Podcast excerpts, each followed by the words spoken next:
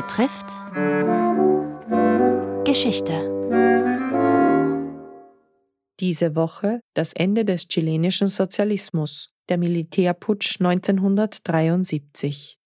Teil 4 Die Doktrin der nationalen Sicherheit. Es berichtet der Historiker Georg Sutterlütti.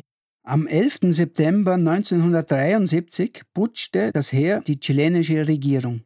Nach dem Staatsstreich griff die Doktrin der nationalen Sicherheit. Alle Elemente, welche die Militärs als eine Gefahr für die nationale Sicherheit sahen, wurden ausgeschaltet. Es kam zu unzähligen Menschenrechtsverletzungen. Es herrschte eine Atmosphäre der Angst und Einschüchterung. Davon erzählt der damals 16-jährige Fernando Aichin dessen Familie nach dem Putsch Zeuge einer Polizeirazzia wurde. Sie suchten subversive Literatur, fragten nach meinem Vater, sie verhörten uns im Bus, sie schlugen uns, und nie habe ich vergessen, wie sie eine Pistole gegen meinen kleinen Bruder richteten.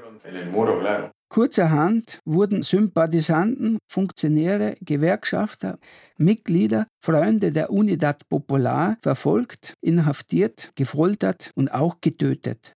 Dafür wurden im ganzen Land über 1100 Gefangenen- und Folterlager eingerichtet, zum Teil mitten in Wohnsiedlungen. Das größte Lager war das Nationalstadion in Santiago de Chile und war gut zwei Monate in Betrieb.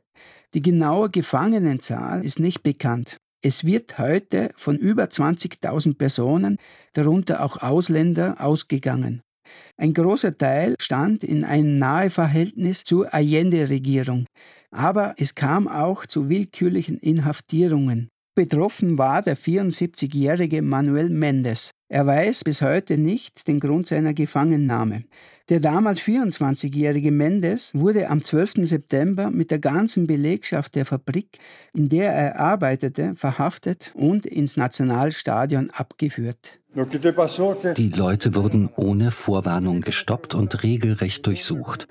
Die Militärs fragten gar nichts. Du musstest gleich auf den Lastwagen aufsteigen. Die Gefangenen waren entweder in den Umkleidekabinen oder in den Gangkorridoren zu Hunderten eingepfercht.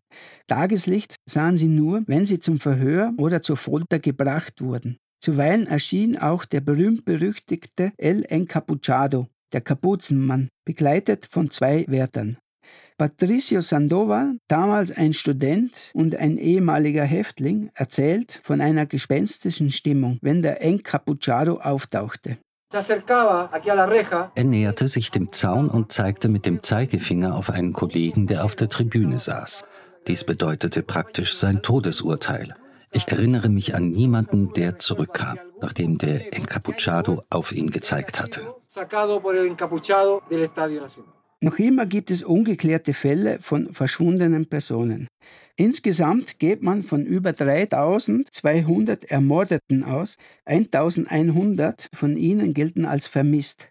Über 40.000 Menschen wurden Opfer von Gewalt und Folter sowie über 200.000 für einige Zeit des Landes verwiesen. Das Museo de la Memoria y de los Derechos Humanos, das Museum der Erinnerung und der Menschenrechte, wurde in Santiago de Chile 2010 eröffnet in dem die in der Diktatur verübten Menschenrechtsverletzungen dokumentiert und deren Opfer alle namentlich aufgelistet sind. Im digitalen Archiv der gemeinnützigen Organisation Memoria Viva sind neben den Opfern auch 1456 Personen angeführt, die an der Ausübung der Menschenrechtsverletzungen beteiligt waren. Einige von ihnen wurden später vor Gericht gebracht und verurteilt. Die Hauptprotagonisten der Diktatur hingegen, darunter Augusto Pinochet, mussten sich zeitlebens nie einem Gericht stellen. Sie hörten Teil 4 der Reihe Das Ende des chilenischen Sozialismus, der Militärputsch 1973, erzählt von Georg Sutterlüti, freischaffender Historiker und Autor. Gesprochen hat auch Alexander Czernek. Der letzte Teil der Reihe widmet sich morgen den Nachwirkungen der Diktatur.